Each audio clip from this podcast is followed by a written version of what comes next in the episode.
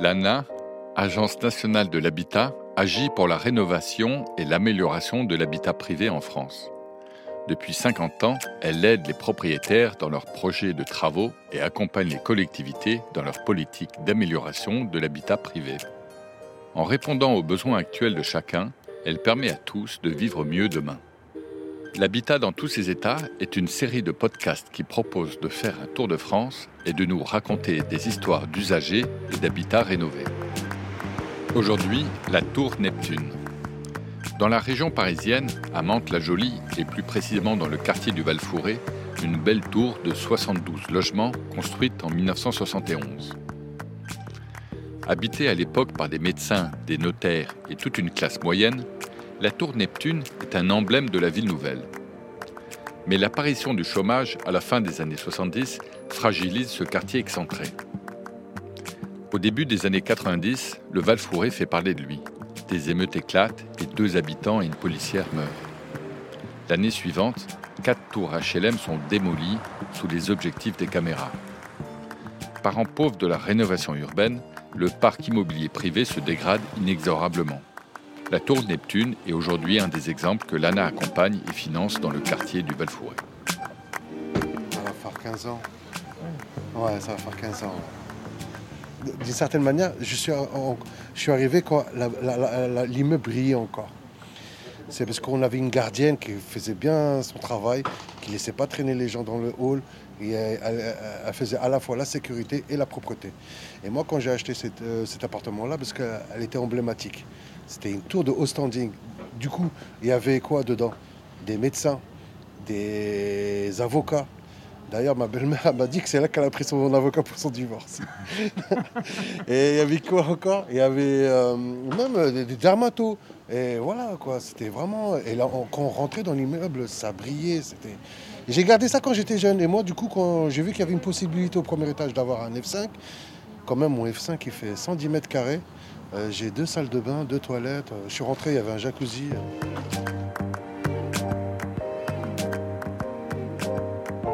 Euh, c'était des personnes qui avaient les moyens, qui habitaient ici. Aujourd'hui, avoir les moyens, ça veut dire sortir d'ici. Ça ne veut pas dire rester. Et donc, c'était un luxe. Et les habitants aujourd'hui aimeraient que ça le redevienne. Aimeraient que ça le soit, que ce soit vraiment quelque chose vraiment de, pas d'inaccessible, mais en tout cas de, un privilège d'habiter ici c'est euh, redonner euh, au-delà de l'architecture aussi euh, son état d'esprit à la tour, donc à tous les habitants, les résidents qui y habitent. C'est vraiment diffuser une aura, c'est que la tour est ce rayonnement en fait sur le reste du quartier qu'on se dit ah ouais quand même, quand tu vas à Mantes, tu peux pas la louper, elle est au cœur du quartier, elle est belle, elle est bien entretenue, elle n'a pas de problème. C'est un peu le cœur d'un projet urbain de, réhabilitation et surtout d'embellissement de tout, hein. pas que physique, mais aussi vraiment moral de, ce qu'on pourrait euh, penser euh, du quartier. C'était magnifique. Après, bon, le problème, c'est qu'avec euh, les années, après, les charges, les gens ont voulu, comme Madame Santos, la gardienne, elle arrivait en retraite. Du coup, ils se sont dit, si on prenait juste une personne pour les heures de ménage, peut-être qu'on gagnerait un petit peu d'argent. Ben, L'erreur à pas faire c'est d'enlever la gardienne. Après, il y a eu la gestion qui a, qui a orienté euh, la copropriété vers, euh, vers un avenir incertain. Donc là, ça a été difficile. Hein. Euh, on a passé quelques années, les années 2010, avec le gestionnaire, donc il faisait des économies en bout de chandelle de partout, mais jamais dans l'intérêt de la copropriété. Et ensuite, ça devient un cercle vicieux, puisque c'est une spirale. Au début, vous commencez à avoir des soucis, et quand vous ne gérez pas les soucis, bah, ça commence à s'amplifier. Et les anciens copropriétaires, quand ils ont vu que ça commençait à se dégrader, bah, ils ont commencé à vendre, vendre pour partir. Et il y en a, quand ils ont vu le, niveau de dégradation, ils se sont dit, on vend pas cher du moment où on sort. Et quand vous vendez pas cher, bah, c'est là où il y a le vrai danger, c'est euh, les marchands de sommeil. Les marchands de sommeil, qu'est-ce qu'ils font? Ils achètent pas cher, ils mettent des locataires, mais ils font aucun travaux et ils ne payent pas les charges. Et là, ça a été euh, de pire en pire, jusqu'à qu'on ait, comme on dit, on a mis la main dans la pâte entre nous, on s'est dit, ouais, il faut que nous, on participe pour redresser notre copropriété. travaille avec le conseil syndical et le syndic pour les accompagner dans la réhabilitation de la copropriété. Et effectivement, un conseil syndical et un syndic, donc, ce sont les instances vraiment de gestion de la copropriété. Et ce sont clairement donc, les acteurs aussi de terrain, sans lesquels la réhabilitation d'une copropriété ne peut pas se faire.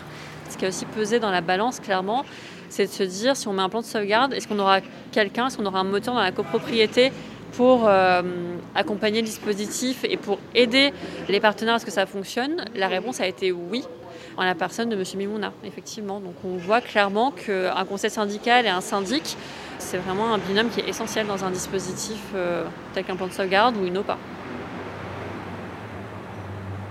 Alors moi je suis resté au sein de la copropriété, euh, j'habite dans les derniers étages et au sein de cette copropriété je l'ai vu vraiment dans une situation en déclin. Et euh, je dis c'est pas possible. Quand ma femme et mes enfants allaient dormir, moi je restais sur mon ordinateur pour euh, apprendre comment gérer une copropriété. Et c'est ça qui m'a permis d'acquérir cette compétence pour pouvoir suivre le travail du syndic. Et c'est là où j'ai vu qu'on pouvait mieux faire. Moi je ne suis pas resté insensible à lui. Je me suis dit non, moi, je, moi je suis une personne qui peut donner un coup de main et moi je ne pouvais pas le laisser tomber. Donc, il m'a donné du cœur à l'ouvrage. J'ai dit qu'il y a moyen de faire quelque chose, je vais l'accompagner dans son mouvement. Et du coup, d'autres sont ralliés aussi à nous. Quand nous, effectivement, on, rentre dans la tour, ce qu'on sent, c'est qu'il y a une grande préoccupation aussi des occupants pour cette tour-là.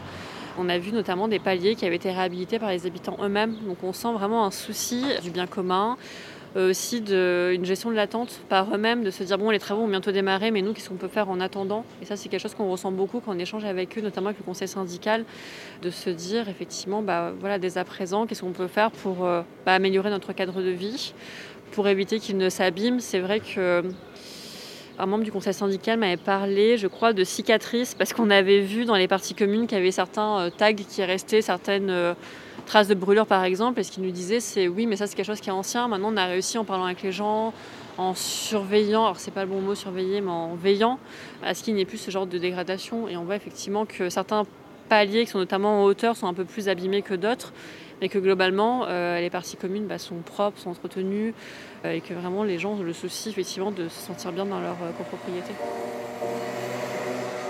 Moi je suis chargée de mission sociale en fait. Mon boulot, c'est vraiment travailler avec les copropriétaires et avec les locataires qui rencontrent des difficultés pour payer alors, ou leurs charges ou pour pouvoir financer leur code-part.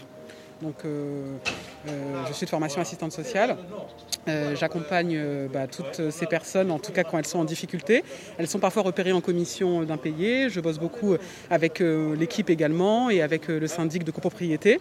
Et l'idée, c'est de trouver des solutions, autant faire que peu, de faire un peu de sur-mesure pour pouvoir sortir en lien avec les copropriétaires des situations qui sont parfois complexes, qui sont euh, vraiment euh, liées euh, bah, à parfois un emploi qui n'est plus présent, liées à la situation du Covid par exemple, liées au fait que les charges pèsent, des charges mensuelles qui peuvent être importantes et qui pèsent sur le budget des familles les plus précaires.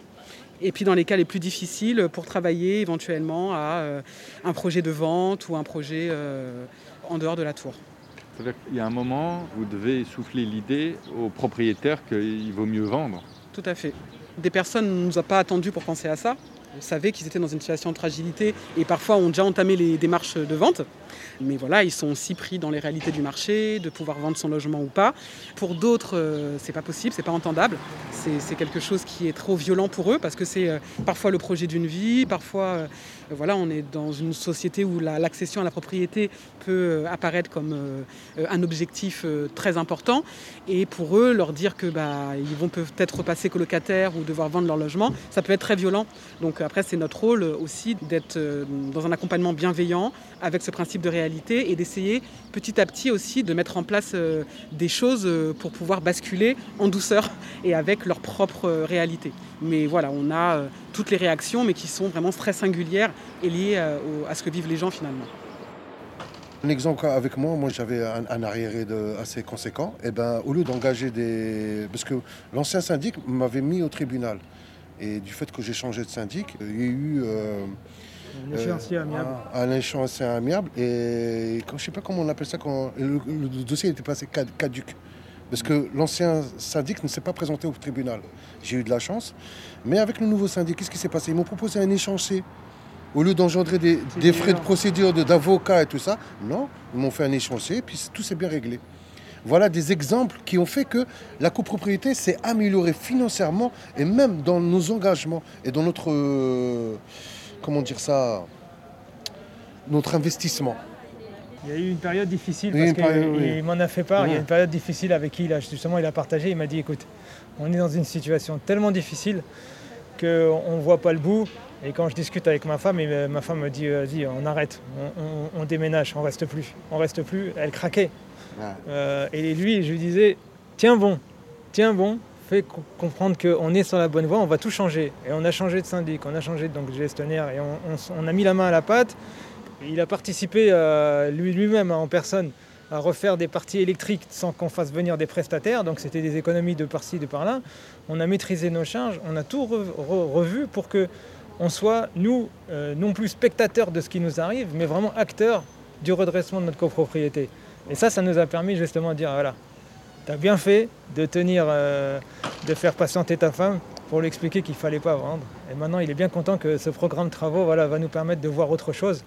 Comme il le disait, euh, M. Farassi, redorer le blason. Pour cette tour-là. On a des ménages qui n'auraient pas les moyens financiers de louer un bien dans le privé, euh, qui n'ont pas accès aux logements sociaux et qui achètent en copropriété.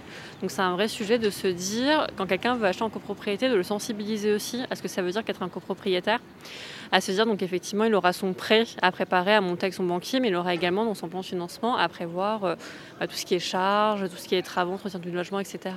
Donc c'est aussi un, vrai sujet quand on accède à la copropriété, c'est de se dire, bah, qu'est-ce que je mets dans mon budget euh, pour être copropriétaire. Ils ont permis de préempter ou de, saisir tout ce qui était vendu aux enchères, qui a permis justement d'assainir la partie financière. Et que quand on lance notre programme travaux, bah, chacun qui paye sa cote-part permet de pouvoir démarrer ces travaux-là. Et euh, ça, ça a été vraiment un, un, grand virage. Et là, tout le monde y a cru, on a continué, on a passé nos assemblées générales, on a voté ce qu'il fallait ça a changé l'orientation ah de notre avenir. Euh, là, tout le monde avait le sourire relève. Avant, c'était un rêve. Et quand vous voyez se concrétiser ou se réaliser, qu'en Assemblée Générale, vous devez voter l'exécution de ce rêve, vous dites en fait, ouais, on, c'est plus la nuit, là, on, rêve plus, là. même si on a les yeux ouverts, ouais, ça se concrétise. Et là, maintenant, ça y est, les travaux euh, commencent sur Neptune. Alors, ça commence quand? ça a quasiment commencé. Le 6 février, il y a eu euh, l'inauguration officielle pour euh, ce lancement de travaux. Là, les équipes euh, Bouygues sont en train de s'installer sur leur, base vie, base de chantier. Ils ont commencé à ramener des, équipements à eux. ils font le piquetage autour du chantier là, dans, les semaines qui viennent. Il va y avoir un premier échantillon de façade qui va être présenté justement pour définir les tons et les coloris. Et, ça, ça va être fait euh, mi-avril. Donc vous voyez, on y est. Hein. On est, on est le 1er avril, c'est pas un poisson d'avril, c'est vraiment euh, quelque chose qui a démarré. Et on est bien content. Donc, euh, surtout, surtout pour un père de famille, quand vous vous projetez comme lui, quand il a voulu acheter, je pense comme beaucoup, on a un rêve de devenir propriétaire. Donc, on se dit ouais, et puis qu'est-ce que je vais Je veux pouvoir laisser quelque chose à mes enfants. Et quand vous voyez que ça se dégrade, vous dites mais en fait tout ce que je fais, ça ne servira à rien, je pourrais rien laisser. Et quand vous voyez que tout s'inverse, vous voyez, dit, bah, ah bon, faut dans un tunnel noir, il y a quand même de la lumière. Et quand vous arrivez à la sortie du tunnel, vous dites, je lance un programme travaux de cette envergure avec euh, l'aide des accompagnateurs qui nous ont permis de lancer ce programme travaux-là. 3 millions d'euros. Voilà, c'est un gros chantier. Nous, en tant que copropriétaire ou en tant que père de famille, on est super fiers parce qu'on se dit, voilà, il va y avoir de la revalorisation, mais surtout qu'on va pouvoir laisser ou transmettre un patrimoine à nos enfants. Et en plus, avec un geste écologique, comme on dit, puisque la fameuse, euh, le fameux programme du CPE, c'est, euh, ça, permet justement de faire des économies de charge, donc consommer moins en isolant par l'extérieur. Et le fait d'isoler par l'extérieur et qu'on consomme moins, ben, on montre à nos enfants que ben, nous aussi, voilà, on participe à avoir des, éco-gestes responsables pour leur avenir à eux. Donc ça, c'est une fierté. En faisant ça, on dit voilà, le fait d'être acteur de sa vie te permet vraiment de choisir ton destin. C'est pas juste euh, ah oui, c'est la faute aux autres, c'est la faute aux autres ou c'est la faute à un tel même dans les situations de crise sanitaire. Vous voyez, on arrive à, faire des choses et on avance.